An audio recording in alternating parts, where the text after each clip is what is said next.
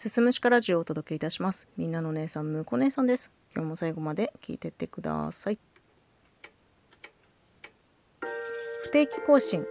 生きづらい社会について考える。この収録は、ライブ配信で取り扱った生きづらい社会についてのテーマをフィードバックとしてサクッとまとめたものです。今日はですね、あの、正確には自分の性格についてライブ配信でぐるぐるぐるぐる独り言をぼやくということをしたんですけれどもまあその性格についてなんで私はこんな性格なのかっていうことを改めて考えてこの収録に残しておこうということで撮っております。まあ私のどういった性格のことを言ってるのかっていうんだけど、まあ、自分にね自信がなさすぎるおよび嫌われることを極度に恐れているというこの2点についてなんですけど、まあね、こうやって音声配信などの配信活動をしてると、やっぱ上がり下がりっていうのがすごいあるんですよ。自分がね、これまで喋ってきたものについて、面白いから聞いてって自信持って言い切れない部分が正直ある。うん。いや、頑張ってはいます。私なりに毎日コツコツ収録を配信している。ライブ配信もしているし。でそのコツコツ頑張ってるという部分においては自分を褒めてあげるようにはしてるんだよね。コツコツやって偉いねって。でもいざこの部分だけの武器で人と競う場面になった時なんだろう、まあ、自分の自信のなさから結構ねその競い合ったりとか勝負みたいなとこから逃げるっていうことが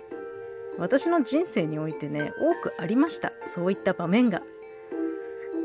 多分それも根本的には自信のない、ね、もう、ま、負けると分かっている勝負をしたくないみたいなのがあるんだけど、まあ、それに加えてじゃあ自信を頑張って持ちましたと。自信を持っていやこれ聞いてよ。私のこと頑張ってるから応援してよってまあ言えたとするじゃん。で、それを言った時に、いや、むこ姉さんなんて何も面白くないじゃんって、そんな風に思われるのが、ちょっと異常なレベルで怖いんですよ。そんなことを言われたことはないですけど、この音声配信を始めて8ヶ月の間で、そんなことを言ってくる人はいなかった。だけど、言われたらどうしようっていう、なんか、先回りのなんか謎の思い込みで異常に恐れてます。人から嫌われること。で、なんでこんなになっちゃったのかなっていうことなんですけど、やっぱり育ってきた環境が大きいのかなっていうふうに思います。えー、まあ、過去何度も言っておりますけども、私、機能不全家庭育ちです。特に父親なんですけど、父親に認めてもらえず、ま、何かうまくいかないことがあれば、私のせいで、お前の育て方が悪いって母が責められる。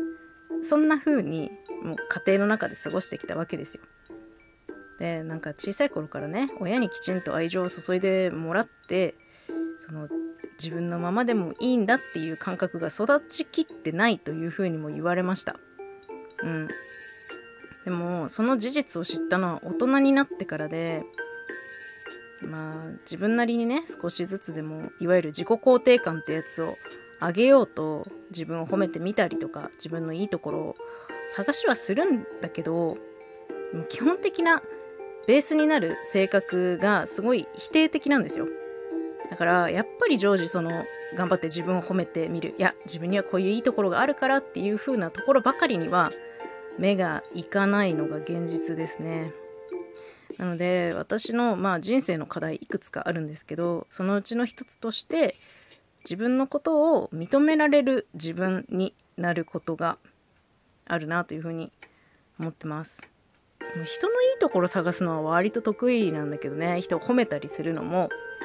結構得意だったりとかするんだけどそれを自分に置き換えるとなんでなんだろうって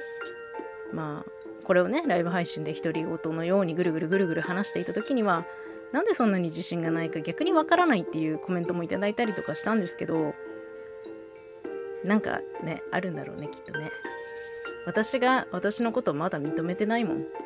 頑張ってんのにな。ねまあ、これも私の生きづらさの一部分なので今日はこの生きづらい社会について考えるシリーズのハッシュタグをつけて残しておきたいと思います。というわけで今回は以上になります。最後まで聞いていただいてありがとうございました。また次回もよろしくお願いします。